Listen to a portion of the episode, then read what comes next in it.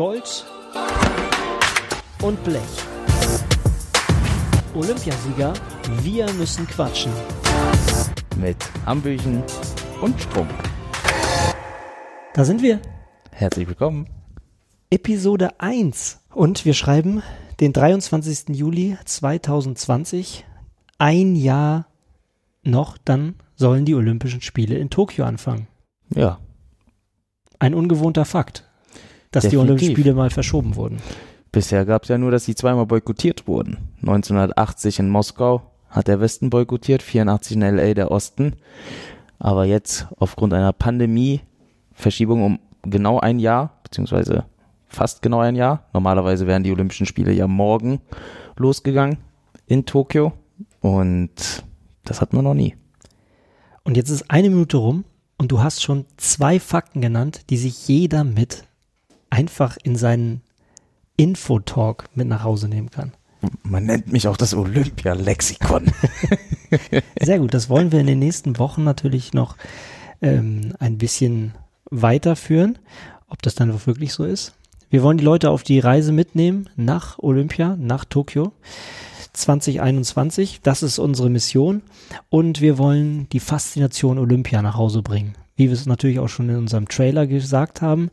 Ähm, ja, wir wollen, dass die Menschen Bock haben auf Olympia, so wie wir Bock haben auf Olympia und ähm, Athleten vorstellen, Olympia vorstellen. Ja, das ist das Wichtigste. Ja, die Athleten sind die Protagonisten. Und dass wir beide Bock haben, ist klar. Wir werden eigentlich jetzt in Tokio, wir zwei. Ja, für Eurosport wären wir im Einsatz. Aber gut, müssen wir uns ein Jahr gedulden. Wir waren ja dafür schon, haben wir ja auch im Trailer erzählt, schon letztes Jahr im August nochmal da in Tokio. Wenn es dann stattfindet, was wir natürlich hoffen. Wir haben hier auch, das könnt ihr nicht sehen, aber wir haben hier ähm, das Maskottchen von Tokio 2020 vor uns liegen, ähm, was natürlich kein Unikat ist, aber ich habe diesen Badge sogar noch dran vom Einkaufen. Also das ist bestimmt wertvoll, das Ding jetzt. Hat ja nie stattgefunden, dieses äh, Olympia. Ja, wobei ich gehört habe, dass ähm, trotzdem nichts Neues, was das Merchandising angeht, jetzt produziert wird, sondern es soll weiterhin Tokio 2020 heißen, auch wenn es erst nächstes Jahr stattfindet. Also das habe ich gehört und viele machen ja auch einfach aus der 2020, aus der letzten Null, machen sie dann noch ein kleines N und ein kleines E dahinter für 2021. Ja, also kann sein, dass sie da Drei Minuten 30 rum und du hast die schon wieder was rausgeballert. also, ihr bekommt Wissen vermittelt. Und worum geht's heute? Faszination Olympia. Weiter. Faszination Olympia, aber vor allem wollen wir heute darüber reden, über den Höhepunkt deiner Karriere, Rio 2016, deine Goldmedaille und wie es dazu kam. Das soll unsere erste Folge sein, die natürlich dir vor allem gewidmet ist. Ja, danke schön. Ich könnte ja jetzt hier eine Stunde alleine vor mir herreden, aber ja, Rio war natürlich nochmal die Krönung, die Vollendung einer sehr, sehr langen Karriere. Na, ich war ja bei vier Olympischen Spielen insgesamt dabei, mit 16 Jahren dann schon äh, in Athen 2004. Das war ja schon das Größte für mich überhaupt. Ja, ich habe mit acht Jahren angefangen davon zu träumen. Da habe ich die Olympischen Spiele in Atlanta damals wahrgenommen. Ja, Du hast auch davon geträumt, Ja. seit 96. Gut. Ähm, nur, dass du schon ein bisschen älter warst als ich. Da war ich 14. Ja. Siehste. Und ähm, ja, damals hat auch noch ein deutscher Turner, Andreas Wecker, damals am Reck gewonnen. Und ich weiß noch, wie ich zu meiner Mutter damals gesagt habe, Mama, pass auf, ich will zu den Olympischen Spielen und ich werde auch gewinnen. Ja, das war ganz klar meine Ansage damals und mein innerster Wunsch, einfach da zu sagen, hey, ich gebe alles für diesen Traum. Und ab dem Moment lebte das in mir. Ja, und als ich dann mit 16 Jahren schon das erste Mal dabei war, war natürlich so ein Stück weit Traumerfüllung. Das war 2004 in Athen, muss man nochmal Genau. sagen. Ja. Genau. Und ja, letztendlich mit einem siebten Platz nach Hause gegangen. Der Ah. Harry Potter des Turns, wie du damals genannt wurdest, Ja, weil du deine Nickelbrille auf hattest. Ja, ich hatte mir die Kontaktlinsen im Vorfeld geschrottet und musste dann auf meine Brille zurückgreifen, mit der ich halt auch schon viele Jahre davor geturnt hatte. Also es war jetzt nichts äh, nichts Schlimmes für mich, ähm, das zu machen. Und eitel war ich zu dem Zeitpunkt sowieso auch nicht. Und ähm, Das, so sah es aus. ja, danke. Aber ja, so mir ging es halt nur ums Turnen. Ja, und ähm, ja, siebter Platz damals rausgekommen. Ähm, war im ersten Moment ein bisschen frustriert, hätte gerne ähm, natürlich eine Medaille geholt im Reckfinale, aber war halt zu dem Zeitpunkt noch nicht drin. Ähm, Im Turn muss man sich auch irgendwo ein Stück weit einen Namen erarbeiten. Und äh, den hatte ich natürlich mit 16 noch nicht, war so der Newcomer und natürlich der, wo viele dann gehofft haben, vor allem aus Deutschland, dass daraus noch was wird, dass das äh, auch dementsprechend weitergeht. Und äh, klar, nach Athen 2004 war für mich äh, die große Motivation zu sagen, hey, wir haben 2007 eine WM in Stuttgart und danach die Olympischen Spiele in Peking. Das sollen die zwei Events werden. Ja, Stuttgart habe ich 2007 wirklich gut performt, ja, da hast du einiges abgesahnt. Ja, da haben wir erstmal als Mannschaft äh, überraschenderweise eine Bronzemedaille geholt. Ich glaube, das war die erste Bronzemedaille seit der Wiedervereinigung ähm, für ein deutsches Turnteam. Und ähm, ja, dann im Mehrkampf Silber geholt und dann Reck, letztes Gerät, letzter Mann mein Ding da durchgezogen und bin dann Weltmeister vor heimischer Kulisse geworden, was bis heute einer der emotionalsten Momente meiner Karriere war, was natürlich aber auch dann den Druck für die Olympischen Spiele im Jahr darauf maximal erhöht hat. Ja, ich war Top-Favorit. Du standst voll im Fokus. Ich glaube, jeder hat von dir das erwartet, dass ja, du da was holst. Und ich selbst äh, habe mich da auch noch reingesteigert, indem ich auch sehr offensiv mit der Presse, mit den Medien umgegangen bin und gesagt habe, ich fahre dahin und ich werde Olympiasieger.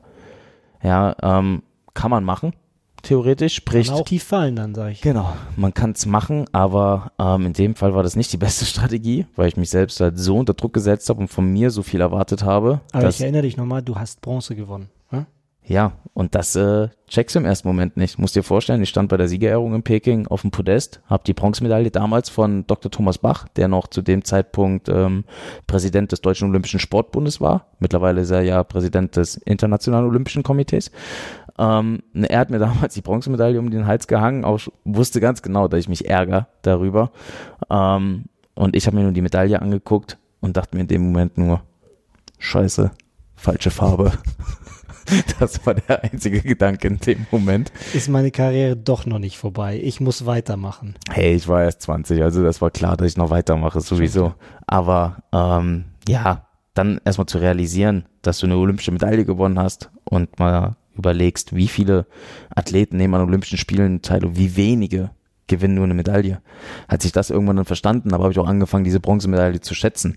Habe aber gesagt. Du warst auch noch sehr jung, ne, muss man sagen. Natürlich. Mit den 20 Jahren hast du wahrscheinlich vor Ehrgeiz nur. Ja, so ich war, zu dem Zeitpunkt war ich vom Gefühl her unkaputtbar. Ich war auch in der Form meines Lebens eigentlich.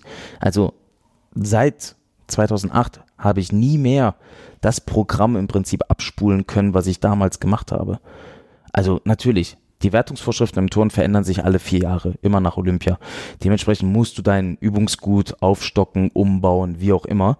Aber wenn Aber, ich das mal zusammenfasse, du hast danach natürlich gelernt, mit weniger zufrieden zu sein und äh, vielleicht nicht auf das höchste Risiko zu setzen, aber auf die Sicherheit, oder? Also ja, ich musste das schmerzhaft erlernen, ja. Ähm, haben mich erstmal komplett verheizt in dem Jahr nach Olympia 2008. Ja, danach hatte ich so einen inneren Ehrgeiz und ich bin einer, der mit so Frust und Wut so umgeht, dass ich eigentlich meistens sage, jetzt erst recht.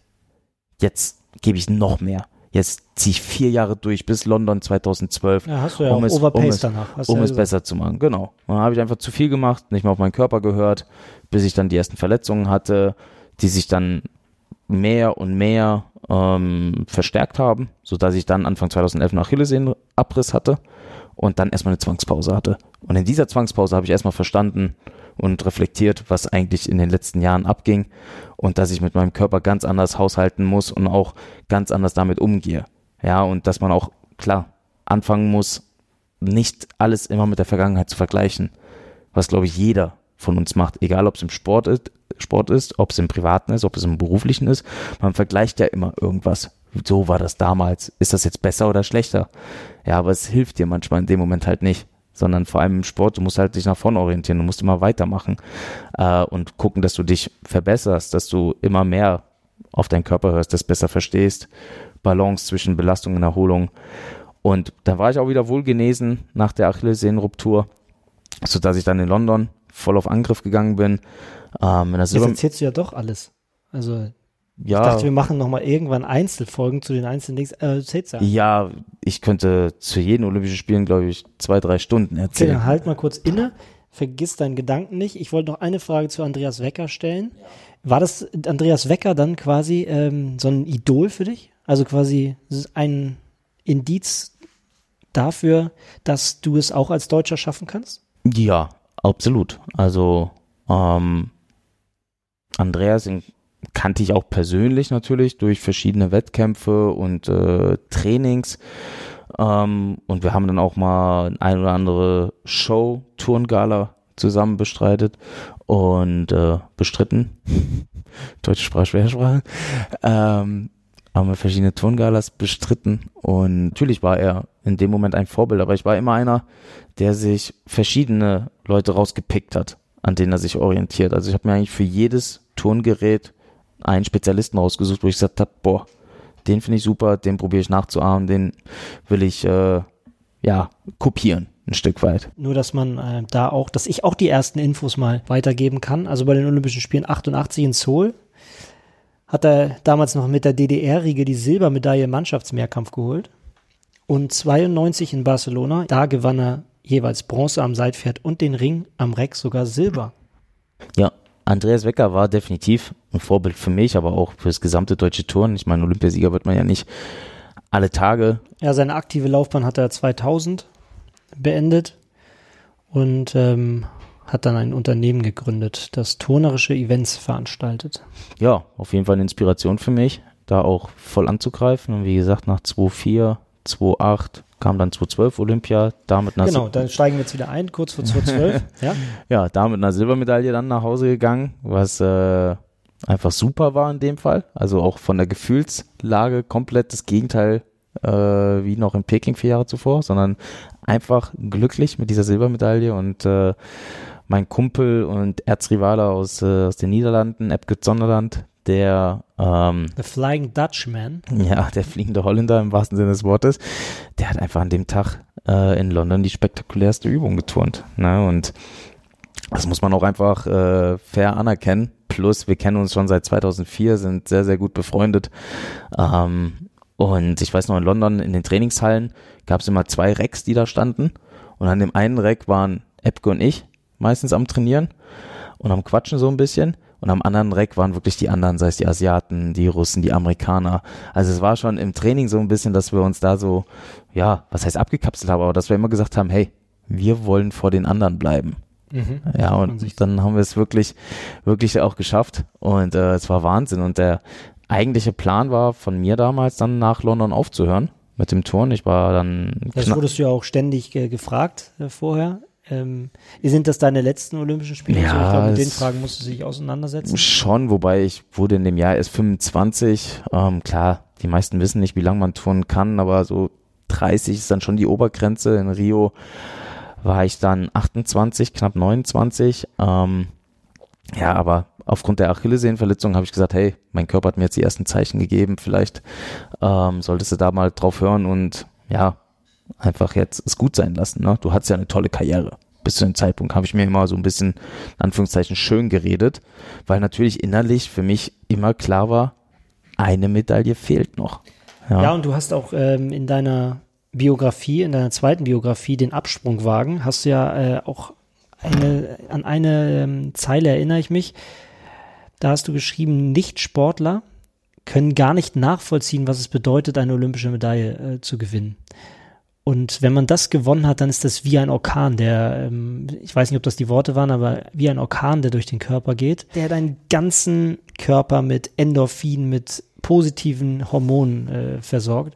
Und dieses Gefühl, wenn du das gefühlt hast, dann willst du es eigentlich wiedererleben. Und da dir ja noch eine Medaille in der Sammlung gefehlt hat, weswegen ja auch dieser Name Gold und Blech entstanden ist, auch zu Recht, wo du dann zum Goldturner wurdest, ähm, da, da diese Farbe gefehlt hat, hast du noch weitergemacht. Definitiv. Plus entstand dann natürlich auch so ein bisschen diese, diese Traumgeschichte von Bronze zu Silber zu Gold.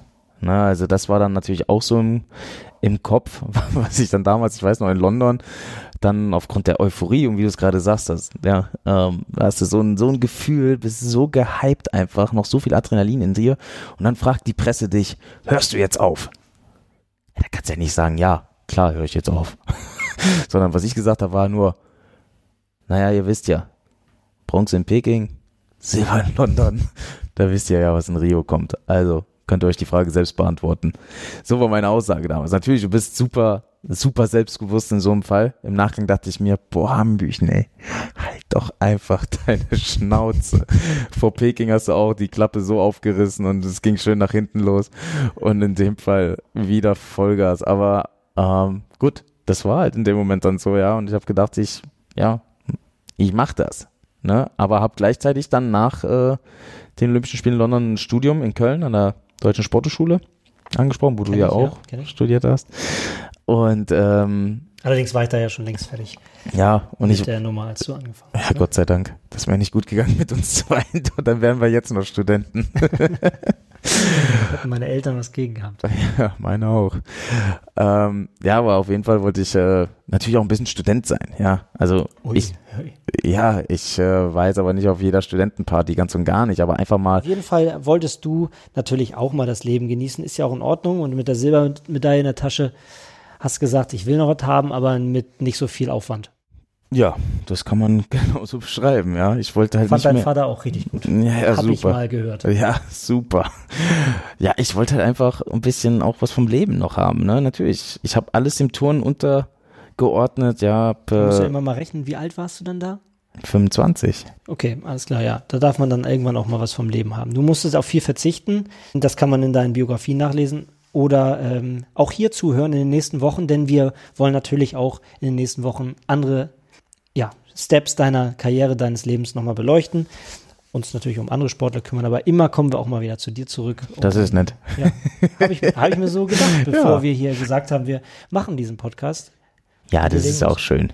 Aber ich freue mich auch, wenn wir dann Gäste mit reinholen und aktuelle Themen besprechen können. Aber nichtsdestotrotz, ähm, wollte halt einfach mal abends, wenn ich jetzt auch neue Kommilitonen kennengelernt habe, wollte ich abends mal essen gehen oder wir gehen mal ins Kino oder trinken mal in einer, in einer Bar was oder wie auch immer, habe nicht mal die Schlafenszeiten eingehalten, den Rhythmus und so weiter und so fort. Also, ja. Entschuldigung, dass ich da jetzt lache, so mit 25 die Schlafzeiten nicht eingehalten. Der hört sich erstmal total bescheuert ja, an, ne? aber. Aber als Leistungssportler, das, also Schlaf ist die beste Erholung. Ne? Und wenn du da nicht genug kriegst, dann erholt sich dein Körper nicht genug und äh, das merkst du direkt im Training. Und ähm, ja, habe dann auch nur noch einmal am Tag trainiert, anstatt zweimal. Ja, mhm. also den einen halben Tag dann meistens mit Uni gefüllt. Klar, da war auch viel Sportpraxis dabei, aber trotzdem, ähm, ja, bin ich schon immer ein Typ gewesen, entweder ich muss richtig und voll professionell und konzentriert trainieren oder ich komme einfach nicht in Form. Ja, das restliche Jahr von 2012 habe ich noch von der Olympiaform profitiert. Ja, da konnte ich noch in der Bundesliga ein bisschen touren und hier und da. Das war kein Stress. Dann war ich äh, fast drei Wochen mal im Urlaub, weil, wie gesagt, ich wollte halt auch mal ein bisschen leben und mich mal auch einfach mal zurücklehnen nach den Olympischen Spielen. Ja, und dachte dann im Januar so, ja, jetzt geht's genauso weiter. Wie sieht das dann so aus? So, legst dich dann einfach auf die Liege, guckst du gern Sonne und lässt dich brutzeln oder machst du dann doch auch nochmal irgendwie einen Schnorchel Tauchgang oder so. Also damals war es wirklich so, dass ich dann, wenn ich mal Urlaub hatte, auch mich wirklich erholt habe. Also sprich gar nichts gemacht habe, fast nichts. Ne? Also viel rumliegen, Sonnen am Strand, je nachdem, äh, wo ich unterwegs war, vielleicht mal in die Stadt ein bisschen oder klar so schnorcheln, tauchen, so Geschichten gerne, aber nichts, wo es richtig körperlich anstrengend wurde, weil ich gesagt habe, hey, das ist die einzige Zeit im Jahr, wo du mal wirklich dich zurücklehnen kannst, wo du körperlich dich einfach nicht belasten musst. Und ähm, aber das will ich nur den Leuten sagen. Ähm, also ihr könnt das alles machen, aber ihr werdet nur unter bestimmten Bedingungen dann auch noch zum Olympiasieger. Aber da kommen wir gleich zu. ja, aber heutzutage ist anders, ja. Wenn ich jetzt im Urlaub bin, ich kann das nicht mehr. Stundenlang da einfach nur rumliegen in der Sonne. Da wird mir langweilig. Früher war das klar. Das war die einzige Phase, wie gesagt, im Jahr, wo du das mal machen konntest. Ansonsten war das nie möglich. Aber jetzt ist es auch anders, dass ich wesentlich aktiver im Urlaub bin und gerne was machen möchte. Ähm, aber ich weiß noch, wie gesagt, damals dann kam ich 2013 im Januar zurück, dachte, oh ja, jetzt machst du es genauso entspannt weiter wie letztes Jahr nach London, das hat ja auch funktioniert und bin halt gar nicht in Schwung gekommen. Ja, habe mich da nur durchgequält durchs Training, immer wieder auch so kleinere Verletzungen, sich mal den Finger hier und da umgeknickt, einfach weil ich physisch nicht, äh, nicht richtig fit war, nicht wach war, ähm, nicht diese, diese Spritzigkeit einfach hatte und äh, wollte aber trotzdem dann in die Weltcups einsteigen. Ja, hab dann Vater gesagt, ja, wir tun da demnächst am Weltcup in, äh, in Frankreich. ja. Ich meine, äh, du kennst meinen, äh, meinen guten Herrn noch nicht persönlich, so wirklich, ne? Ja, das ist, äh, das steht auf meiner Liste. Den muss ich nochmal Hallo sagen, auf jeden Fall. Ja. Aber wenn den siehst, dann weißt du, äh, Turnfanat ohne Ende, der geht jetzt äh, Ende Juli in Rente. Aber du glaubst ja nicht, dass der einen Tag nicht in die Halle gehen wird. Das geht also genauso ich will nicht weiter. Zu viel versprechen, aber irgendwann müssen wir natürlich auch mal mit deinem Vater reden. Ne? Also das ist auch eine Geschichte. Der ist ja, hat ja lange in Japan gelebt und äh, hat ja auch ewig geturnt, hat den Traum Olympia nicht ganz äh, in Erfüllung gebracht. Ja, 1980, wo der Boykott war vom Westen. Das war seine Chance. Ja. Ähm, zwei Jahre später bin ich geboren. Da habe ich jetzt keine Ahnung von. Also, ja. habe ich mitbekommen, dass dein da war ich auch noch nicht geboren. Genau, das stimmt. Aber es ist ja dein Vater, der hat dir das wahrscheinlich öfter erzählt. Ja. Auf jeden Fall, ähm, da kommen wir auch noch mal hin. Und dein Vater, um jetzt mal auch dann Richtung Rio zu gehen, spielt auch eine ganz wichtige Rolle. Im April 2013, da hattest du einen Streit mit deinem Vater. Und du hattest ja eben gerade erzählt, du wolltest einfach zu den Weltcups, äh, wolltest da ohne in Anführungsstrichen viel Training einfach teilnehmen und dein Vater hat es nicht so gefallen und äh, deine Art und Weise auch nicht so gefallen, wie du, äh, was du für eine Einstellung mitbringst und hat dich dann arrogantes Arschloch genannt. Mhm. Ähm, und das war dann die Initialzündung und vielleicht sogar dann wahrscheinlich der Schlüssel zur Goldmedaille, würde ich mal sagen. Hast du gut gesagt, definitiv. Ja, ähm, war ein ganz äh, spezieller Moment. Ich meine, klar, eine Vater-Sohn-Konstellation im Sport, was es ja auch häufiger gibt, ist sicherlich nicht ganz einfach, ist immer auch oder kann häufig sehr hitzig sein. Ähm, als Sohn nimmst du natürlich die Korrektur meistens als Kritik auf, also insofern schaukelt sich das hoch. Es ist schon ein respektvolles Miteinander, aber ähm, trotzdem, natürlich, es kommen dann vulgäre Ausdrücke, wie zum Beispiel arrogantes Arschloch, ähm, dann zustande. Ähm, war aber in dem Fall auch komplett berechtigt. Ja, also ich war zu dem Zeitpunkt wirklich auch einfach arrogant zu ihm. Ja, dass ich mir schon wieder den Finger verletzt hatte und wollte dann trotzdem diesen Weltcup tun und er sagte, nö, ich melde dich ab. Du turnst dann nicht. Und wir uns dann halt einfach da hochgeschaukelt haben, weil ich gesagt habe, komm, jetzt äh, stell dich nicht so an, ich mach das schon. Mit ein bisschen Adrenalin im Wettkampf ziehe ich das schon durch. Also völliger Verlust der, der Realität einfach, ne?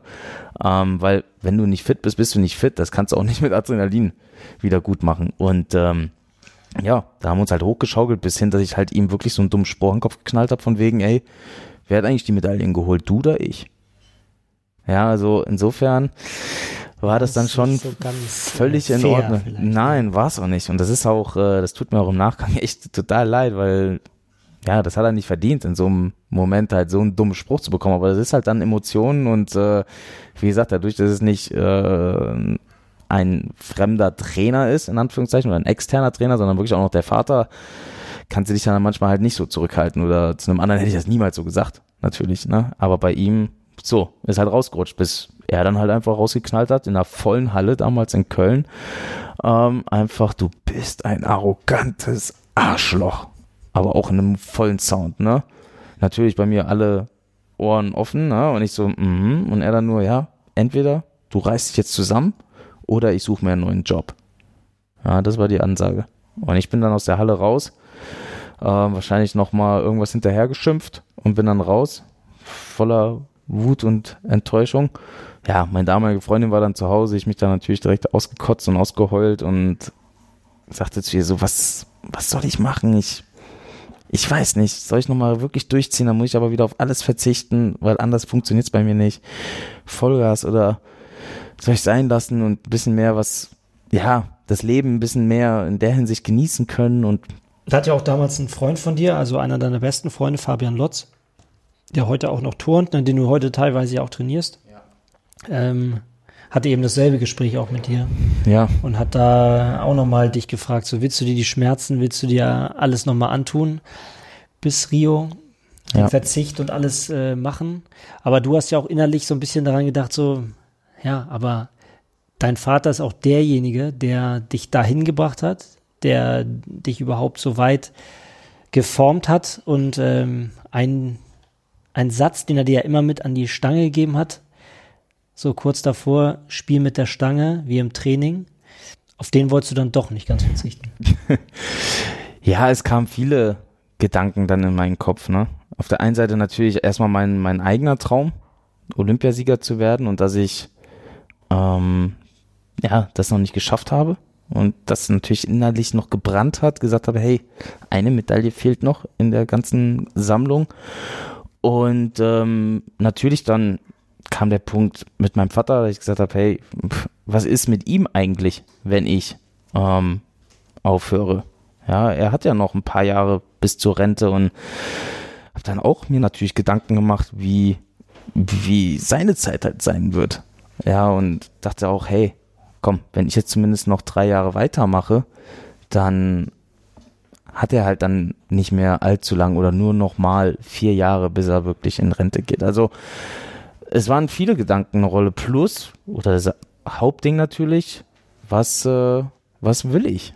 Ja, will ich nochmal durchziehen? Will ich nicht? Und ähm, der Fabs hat mich das gefragt, ob ich mir das nochmal alles geben möchte. Und da hast du geantwortet, ich kann noch. Ich habe noch Bock ich habe noch Bock, definitiv. Ja, und das war auch das Wichtigste. Ja, dass auch meine damalige Freundin mich gefragt hat, oder nicht gefragt hat, sondern einfach nur gesagt hat, hör auf dein Herz. Ja, und das war das Wichtigste oder das Beste, was sie da hätte sagen können in dem Moment, weil einfach klar war, ähm, warum mache ich das Ganze? Ja, und zwar, weil ich ähm, ja schon immer den Sport geliebt habe und den auch nur deswegen angefangen habe. Und das wurde mir in dem Moment nochmal klar. Plus dachte ich dann, hey, du bist 25. Ja, da geht doch was. Ja, vom Alter sowieso. Plus dadurch, dass ich ein bisschen weniger gemacht habe nach London, hat sich mein Körper auch ganz gut erholt. Von diesen kleinen Verletzungen abgesehen, wie gesagt, mal ein Finger umgeknickt und so, das passiert. Ja, aber ansonsten war ich eigentlich super beisammen. Ich musste halt nur den Schalter im Kopf umlegen und wieder sagen, hey, ich diszipliniere mich wieder, ich gehe wirklich was heißt volles Risiko, aber wieder alles, setzt alles auf eine Karte, nämlich Turn. Und dann schaffen wir das. Und das war krass. Ich bin einer, der relativ schnell Entscheidungen trifft. Ja, ich habe dann eine Nacht, glaube ich, drüber geschlafen. Oder halt auch nicht geschlafen im ja, Prinzip. Ja. Hattest du geschrieben, glaube ich mal. Ja, nicht die, die Also Nacht das tat schon weh. Ja, aber ja. Du, dein Vater hat sich ja Gott sei Dank bei dir dann gemeldet.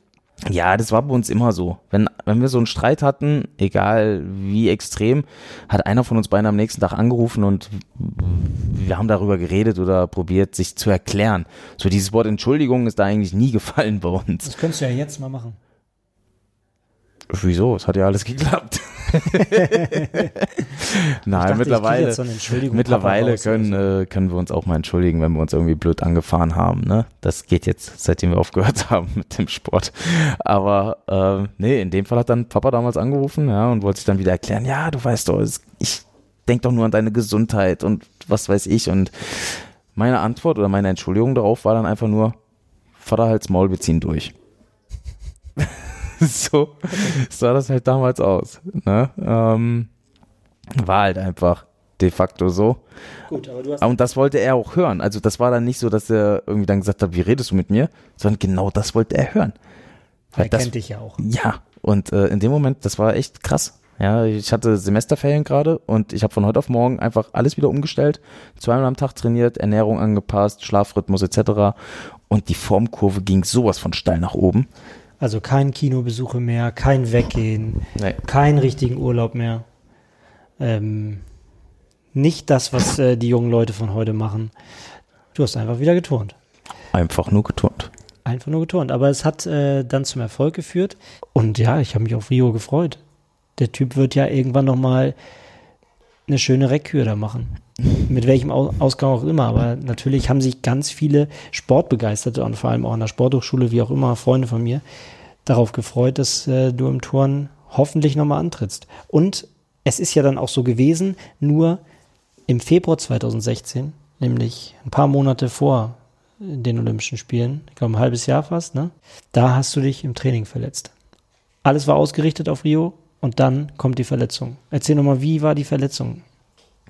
Ja, das war keine neue Verletzung, sondern die Schulter hat sich bei mir in den Jahren ab 2012 eigentlich von Jahr zu Jahr verschlechtert. Ne? Es ist äh, klar, es ist einfach im Turnen auch ein gewisser Verschleiß dabei Ähm, und die Schulter Das war, glaube ich. ja, und die Schulter war irgendwann angeschlagen und ähm, ja, man konnte einfach da teilweise nichts mehr, nichts mehr retten, sondern einfach nur gucken, dass es nicht unbedingt schlimmer wird.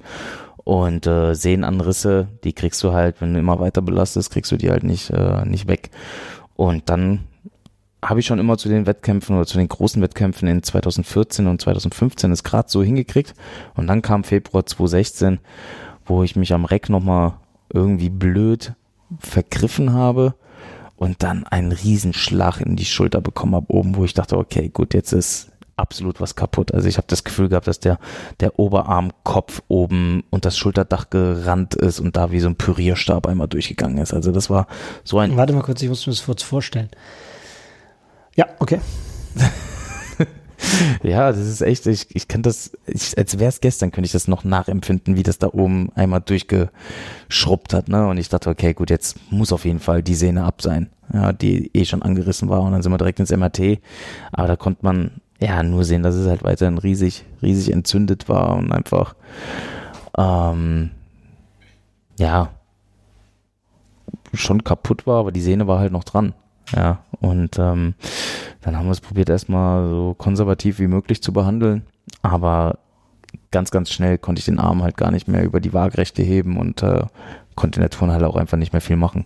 Ja, aber dann war das ja so, so wie ich es in äh, deiner Biografie gelesen habe. Ich komme da immer wieder drauf zurück. Ähm, Grüße an den Kollegen Kai Sotter übrigens, der mit dir geschrieben hat. Richtig? Genau. Auch sehr schön, wie ich finde. Wenn man äh, sportbegeistert ist, kann man das gut nachlesen äh, und vielleicht auch nachempfinden so ein bisschen, was ähm, für was für ein Verzicht äh, man beim Leistungssport im Leben eigentlich äh, machen muss oder welche Verzichte man eingehen muss. Nach dieser Verletzung hattest du ja einen Vertrag anscheinend mit einer Fernsehsendung und äh, du hast es trotzdem durchgezogen.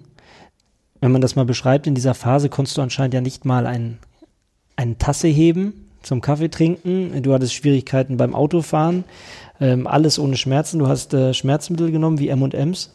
Diese Phase war ja ziemlich krass. Aber warum hast du diese Dinge dann noch so durchgezogen? Gut, klar.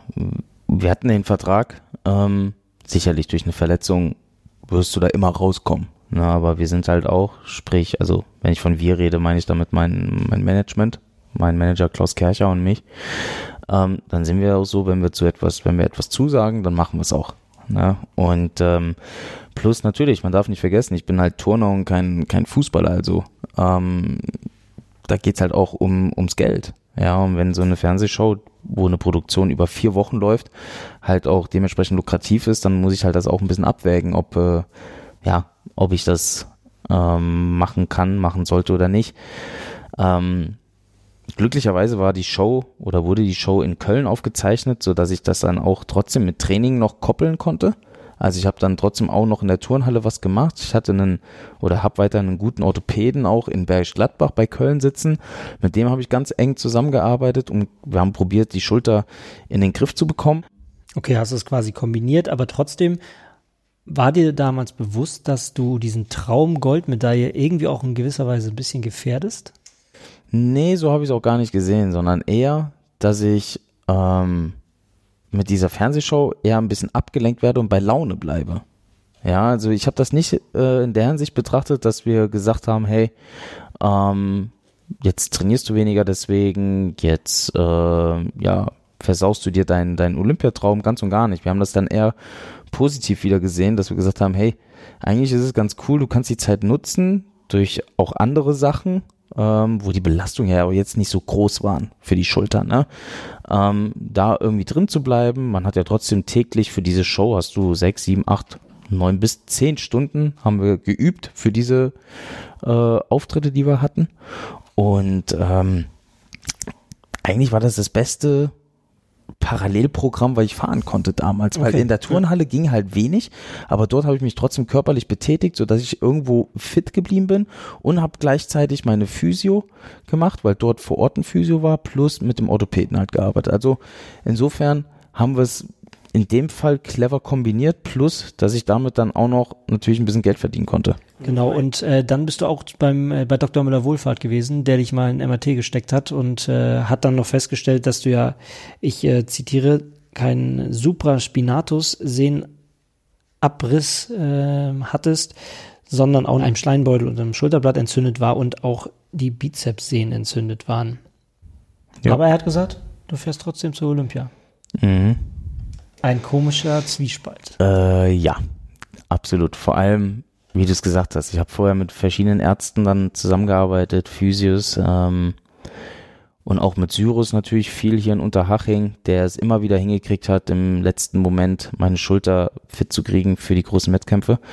Aber da habe ich nicht mehr dran geglaubt irgendwann. Ja, also da war wirklich vor Rio äh, oder bevor ich zum Müller Wohlfahrt gekommen bin, habe ich gesagt, hey, das wird nichts mehr. Das Ding ist kaputt. Ich will jetzt nur noch eine Empfehlung für einen gescheiten Chirurgen haben. Das war eigentlich meine Intention, warum ich zum äh, Müller Wohlfahrt gegangen bin. Nicht, weil ich äh, von dem behandelt werden wollte, sondern eigentlich nur eine Empfehlung für einen guten Chirurgen haben wollte, weil ich dachte, er hat schon ein gutes Netzwerk.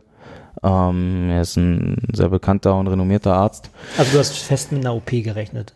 Ja, definitiv. Ja, und dann stehe ich da und klar, MRT gemacht, alles mal durchgecheckt und hin und her schaut sich die Bilder an und äh, sagt dann halt nur, ja, das ist kaputt, das ist kaputt und das ist kaputt, aber du fährst trotzdem zu Olympia. Ja, und das war Und der starke Fabi ist dann erstmal um die Ecke gegangen und hat vor dem neuen Rathaus von München ein bisschen geheult. so ungefähr. Ja, also ich ähm, war dann nachmittags noch bei seinem Osteopathen ähm, im Einsatz und hatte dann halt ein bisschen Zeit. Und dann hat er gesagt, ja, hier, meine damalige Freundin war dabei, geht doch vielleicht ein bisschen hier am Marienplatz rum, Rathaus etc., geht ein bisschen spazieren, esst eine Kleinigkeit und dann haben wir uns da unten äh, vor seiner Praxis einfach auf die Wiese gesetzt irgendwann und dann liefen mir die äh, Tränen darunter auf einmal, weil ich auf der einen Seite es leid war, langsam von den Ärzten zu hören, wir kriegen das hin und wir machen das schon. Und andererseits ähm, hat er natürlich genau diesen wunden Punkt getroffen oder nochmal dieses, diesen letzten Hoffnungsschimmer geweckt bei mir, dass ich ja doch noch meinen großen Traum erreichen könnte. Und äh, da war ich halt total verzweifelt, aufgelöst, wusste nicht genau, weshalb, wieso, warum. Ähm, aber als wir dann nach dem Nachmittagsprogramm dann nochmal abends bei ihm waren und ich dann auch zu ihm gesagt habe, okay, passen Sie auf, das war eigentlich nicht mein Plan, ähm, da jetzt noch hinzufahren, aber erzählen Sie mir erstmal, wie Sie es anstellen wollen. Dann sagte er, ja, wir machen alles ohne, ähm, ohne Schmerzmittel und ohne Cortison. So, und den, den Ansatz kannte ich bisher noch nicht. Ne? Also ansonsten alle immer schnell Cortison rein oder nimmst du wieder Ibuprofen, nimmst du wieder Ist Voltaren-Tabletten. ja auch gewohnt, Schmerzmittel zu nehmen, wie ich schon eben erwähnt hatte. Ja, und Hättest du irgendwie. dir weiter reingedrückt. Ja, natürlich, aber die haben nichts mehr gebracht. Irgendwann wirst du ja auch resistent dagegen. Ja, und äh, deswegen Es ist ja auch nicht so gesund, habe ich mal gehört. auf gar keinen Fall.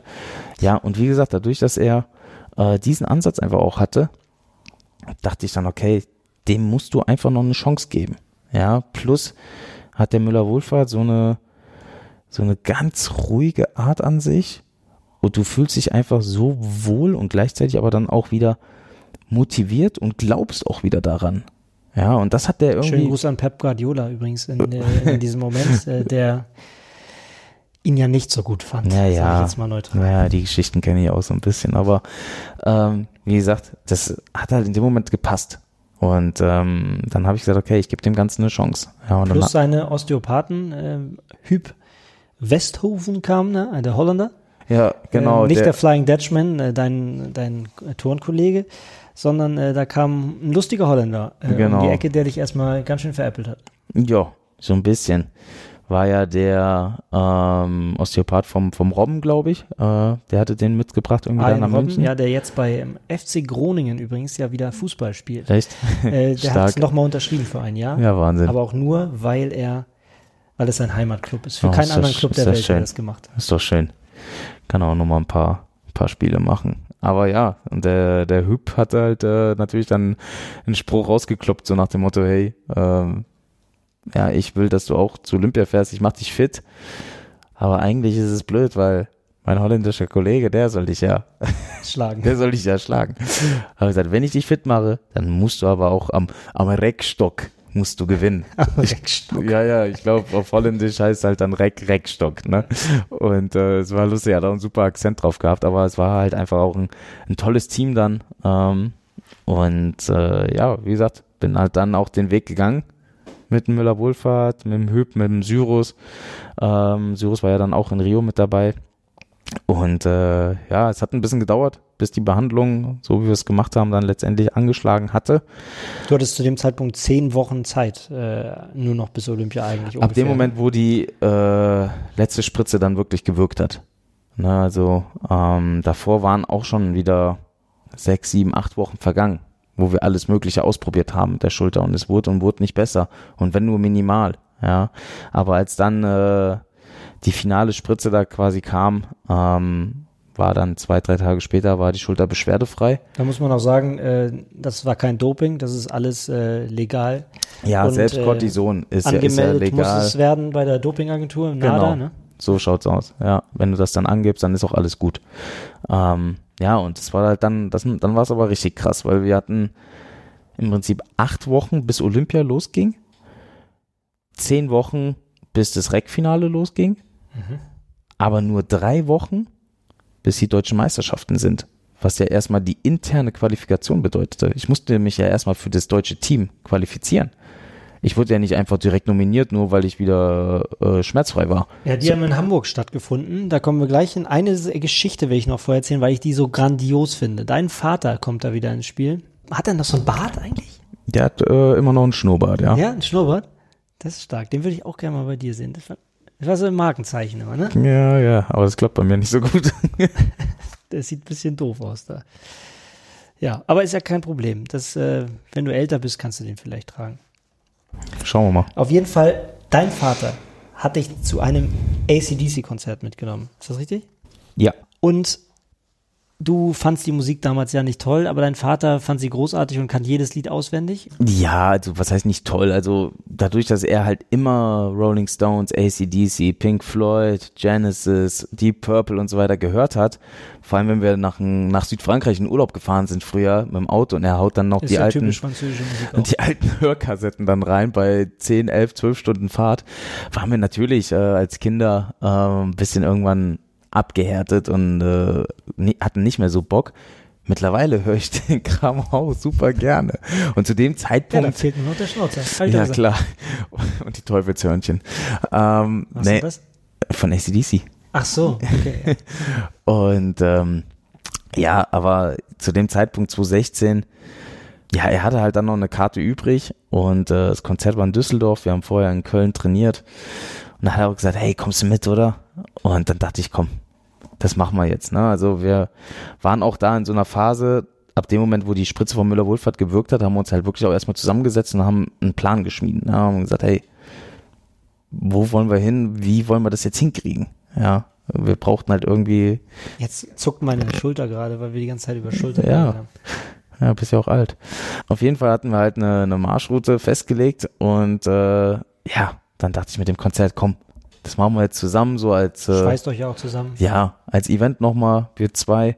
Und dann Fight Club bis, bis Rio, ne? Und das war halt echt, äh, Vater sagt bis heute, das war die Kickoff-Veranstaltung, das war die Auftaktveranstaltung für das äh, Rio-Comeback im Prinzip, nach ja, der da, ganzen da wollte ich Misere. drauf hinaus.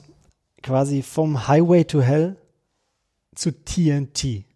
Dynamite, ja. Das ja. war so eure Tour eigentlich. Ja. Und von da an war ja. Rio im Kopf. Ja, es war Wahnsinn. Allein diese, wie gesagt, das war dann von da aus, glaube ich, zweieinhalb Wochen bis zu den deutschen Meisterschaften. Das war, das war abgefahren. Also wie wir uns da gesteigert haben. Wir haben nicht unmenschlich viel trainiert. Ne? Wir haben natürlich intensiv trainiert, aber sehr, sehr bewusst und konzentriert und ganz genau überlegt, wie viele äh, Wiederholungen pro Gerät und dies und das. Also wir haben ganz genau geguckt, dass wir mich nicht verheizen. Ich habe alles andere nebenbei getan, sei es mit Physio, Ernährung. Ich habe innerhalb dieser drei Wochen bis zum Deutschen Meisterschaft fünfeinhalb Kilo abgenommen, ja, die ich mir über die Zeit, wo ich ja nicht so viel machen konnte, einfach äh, zugelegt hatte. Und ähm, weil ich wusste, ja, bei, bei 6G, die am Reck wirken, spürst du halt jedes Gramm, ja, jedes Kilo. Ey, fünf Kilo wären 30 Kilo mehr im Prinzip, die du da halten musst oder die so eine Schulter halten musst, die eh kaputt ist. Ja. Und äh, deswegen alles für diesen Traum gegeben und äh, Wahnsinn, dass das dann so, so schnell ging und ich wurde dann nach fünf Wochen fünf Wochen nach der äh, Behandlung von Müller-Wohlfahrt, wurde ich dann für die Mannschaft nominiert und war auch. Ja, du hast ja auch gut abgeliefert. Äh, Meistertitel Nummer 39 und 40 am Boden und am Reck. Ja. Ähm, in Hamburg dann bei den Genau. deutschen Meisterschaften. Du hast äh, am Reck auch noch ein bisschen an deinem Programm gefeilt, quasi ja noch ein bisschen Schwierigkeitsgrad draufgebaut. Das hat dein Vater gesagt, das musst du machen. Ja, ich wollte es eigentlich nicht. Ich wollte ein bisschen ruhiger machen und sagen, hey, komm, wir machen erstmal was sicheres. Und dann hat er gesagt, nee, vergiss es. Du musst dich hier wieder ins Gespräch bringen. Wenn du da mit einer einfachen Übung aufschlägst, das interessiert hätten die keinen. dir wirklich die, hätten die sagen können, hier, Bronzemedaille, Silbermedaille und äh, die Goldchance kriegt er nicht. Ähm, da fährt ein anderer mit. Hätte schon, klar. Hätte ich nicht die Leistung gebracht. Aber wir hatten ja noch eine Qualifikation dann zwei, zwei äh, Wochen später. Und äh, da war ich aber dann schon wieder bei, sagen wir mal, 90 Prozent, 95 Prozent. Und habe am Reck dann auch schon die Übung getont, die ich auch in Rio getont habe. Und da habe ich natürlich nochmal das, Da muss ich auch noch mal kurz aktuell äh, Lewandowski zitieren, der ja auch gesagt hat, er ist bei 90 Prozent. Da musst du schon ziemlich gut gewesen sein da wieder. ja, war ich auch. War wirklich schon wieder sehr, sehr weit äh, vorne dabei. Und da, also klar, ich habe bei den Deutschen gezeigt, hey, mit mir ist wieder zu rechnen, ich bin wieder im Kommen. Ja, und dann nochmal zwei Wochen später habe ich denen gezeigt, hey, ich bin wieder da. Ja, und dann ähm, nach der Leistung, die ich da gebracht habe, ging kein Weg mehr an mir vorbei. Plus ähm, war der damalige Bundestrainer auch äh, natürlich auch sehr froh, dass ich wieder dabei bin. Ja, ist ja, ist ja ganz klar. Ähm, wir haben so viele Jahre schon da zusammen verbracht und ich stand auch mit ihm immer im, im Kontakt, auch während der schweren Zeit mit der Schulter und habe immer ihn auf dem Laufenden gehalten und er hat mir aber auch klar zu verstehen gegeben, hier, ähm, das ist jetzt hier kein Freifahrtschein für dich, du musst dich auch äh, qualifizieren, du musst Leistung bringen und das ist ja auch genau richtig so. Äh, was anderes wollte ich ja auch nicht. Ich wollte ja nicht aus Mitleid mitgenommen werden. Und insofern Du ähm, hattest es dir verdient. haben wir uns dann wirklich in kürzester Zeit wieder zurückgekämpft. Manche Athleten haben das auch gar nicht geglaubt. Äh, Gab es den einen oder anderen, der gesagt hat, hey, du hast doch simuliert die ganze Zeit, du wolltest dich doch nur ausruhen. Ja, genau. Ja, aber war nicht. Ich hätte ja gerne auch vorher noch ein paar Wettkämpfe gemacht, aber ja, Kopf wie gesprungen, letztendlich haben wir es hingekriegt. Und als du die Klamotten dann angezogen hast, ähm, bei der Klamottenausgabe für jeden Athleten, ja, ihr kriegt ja dann immer, ähm, also ich habe es ja noch nie erlebt, Volle Montur. Nebenbei erwähnt. Und da hast du Gänsehaut bekommen. Ja, Hast du zumindest so beschrieben, dass es einfach für dich unfassbar grandioser Moment war. Ja, ich meine, es war das vierte Mal, dass ich das erleben durfte, diese Einkleidung. Ähm, und jedes Mal ist das ein grandioser Moment, klar. Nicht, weil du jetzt hier viele Klamotten kriegst, sondern einfach, weil du so stolz bist. Du bist so stolz, dass du es geschafft hast und dann kriegst du die Klamotten und darfst dein Land bei den äh, Olympischen Spielen repräsentieren. Und äh, klar, es gibt auch immer mal wieder Kleidungsstücke, wo du sagst, okay, gut, das ist jetzt nicht ganz so mein, mein Style, aber das ist in dem Moment ist es sowas von egal, weil alle haben die gleichen Klamotten, alle aus der deutschen Delegation und es ist so, so ein Wiedererkennungswert und so eine Kollektion wird auch nicht äh, im, im Handel verkauft. Weißt du, das kriegen halt wirklich nur die Olympiasportler und das ist halt einfach ein total besonderer Moment für, für jeden von uns gewesen und klar, habe ich da Gänsehaut bekommen und dachte, hey, wir sind da, wo wir hin wollten. Ja. Haben zwar jetzt noch ein paar Wochen vor uns mit Trainingslager und Vorbereitung, aber ähm, wir haben es geschafft. Ja, wir sind dabei. Und damit verbunden auch ein, ein Wunsch, den du vielleicht auch gern erfüllt gehabt hättest, der aber aufgrund deiner Sportart nie möglich gewesen ist. Und zwar, dass du die deutsche Mannschaft ins Stadion führst bei der Eröffnungsfeier. Ähm, das hättest du ja dieses Mal gerne gemacht. Ähm, aber warum ging es nicht? Und warum ist das vielleicht nie, ja, warum ist das vielleicht eine Wunde, die doch ein bisschen äh, aufgegangen ist? Na, was heißt eine Wunder, aber ich hätte 2008 der Fahnenträger sein sollen für Peking Eröffnungsfeier. Ähm, das Ding ist, Turnen ist äh, eine der Sportart oder eine der Sportarten, die direkt am ersten Tag schon Wettkämpfe haben.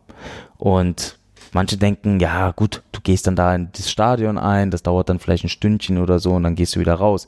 Aber du stehst halt schon stundenlang davor in den Katakomben, wartest und äh, es ist einfach anstrengend. Ja, und wenn du am nächsten Tag Wettkampf hast, dann ist das vielleicht nicht die beste Vorbereitung dafür. Deswegen habe ich damals in Peking das Ding dankend abgelehnt und habe es an Nowitzki weitergegeben.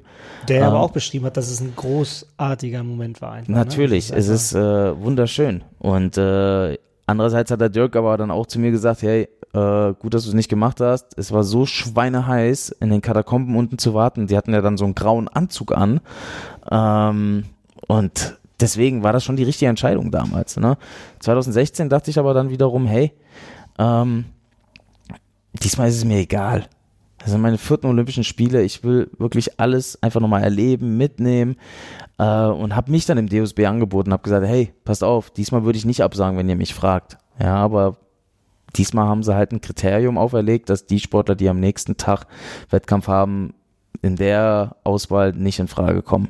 Ja, war natürlich in dem Moment schade. Ich hatte zweimal erlebt, mit der Fahne einzulaufen, nämlich 2015 bei den Europaspielen in Baku und bei der Universiade in Korea. Da durfte ich beide Male die Fahne reintragen. Ist natürlich nochmal was anderes als Olympische Spiele, aber es war auch ein wahnsinniger Moment. Ja, und wenn du die ganze Delegation hinter dir hast und also es ist was Besonderes. Okay, aber du hast sowas dann ja auch schon erlebt. Ja. deshalb ist das ja auch. Genau. Und in, in Rio, Herzen. klar, mit der Goldmedaille hat das dann alles entschädigt. Letztendlich dann war es egal, ob ich jetzt die Fahne reingetragen habe oder nicht.